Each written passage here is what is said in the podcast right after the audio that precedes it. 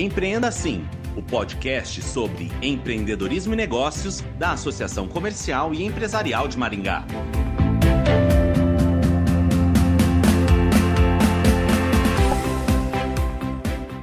Mais de 700 mil empresas brasileiras fecharam as portas durante a pandemia, segundo o dado divulgado em julho pelo IBGE. E a decisão de encerrar as atividades vem junto com diversas preocupações e exigências legais. O não cumprimento dessas exigências pode gerar problemas posteriores e até mesmo processos judiciais. Sobre este assunto, vamos conversar com Adilson Correia de Oliveira, contador, membro do núcleo de consultores da Assim. Olá, Adilson, bem-vindo ao Empreenda Assim. Olá, muito obrigado pelo convite.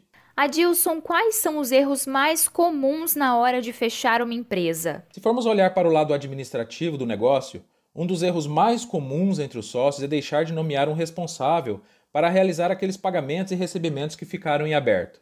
Bom, e quais órgãos devem ser comunicados sobre o fechamento? Atualmente, o processo de encerramento de empresas é, deve passar obrigatoriamente pelos seguintes órgãos: Junta Comercial, Receita Federal, Prefeitura, Conselho de Classe, se for o caso, Secretaria da Fazenda, que é a Receita Estadual, e o sindicato. Certo. E se a empresa tiver dívidas, como fica isso? Atualmente, as dívidas existentes não impedem o encerramento de atividades, independente de sua natureza. Essa garantia só é possível desde a aprovação da Lei Complementar 147 de 2014. Ela desburocratizou os processos de encerramento de empresas. Agora é permitido encerrar uma empresa com dívidas. E para finalizar, como evitar esses problemas? Entendo que é importante frisar aqui para quem está nos ouvindo sobre a importância de ter um profissional contábil no momento do encerramento de atividades. Esse profissional pode orientar os sócios em qual o melhor caminho a ser seguido para que o encerramento não deixe pontas em aberto, prejudicando a abertura de novas empresas no futuro.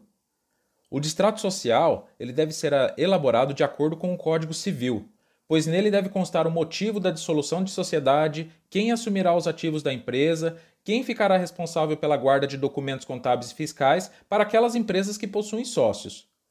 Para as empresas que não possuem sócios, esta responsabilidade de guarda de documentos e responsabilidades pelos ativos da empresa não serão necessários. Para aquelas empresas que estão enquadradas como MEI, esse tipo de baixa ele independe de apresentação de documentos. Ela deve ser solicitada na página da internet lá no portal do empreendedor. O procedimento para encerramento de atividades é bem simples. Todas as inscrições vinculadas ao CNPJ serão baixadas automaticamente no momento de solicitação do encerramento da empresa. Adilson, obrigada pela participação no Empreenda Assim. Muito obrigado pela oportunidade e espero que este tema seja relevante para os empresários que planejam encerrar o seu negócio. Conversamos com Adilson Correia de Oliveira, contador, membro do núcleo de consultores da Assim.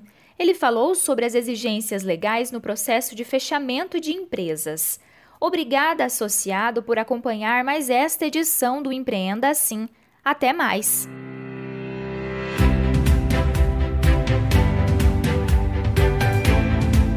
Empreenda Assim, o podcast sobre empreendedorismo e negócios da Associação Comercial e Empresarial de Maringá.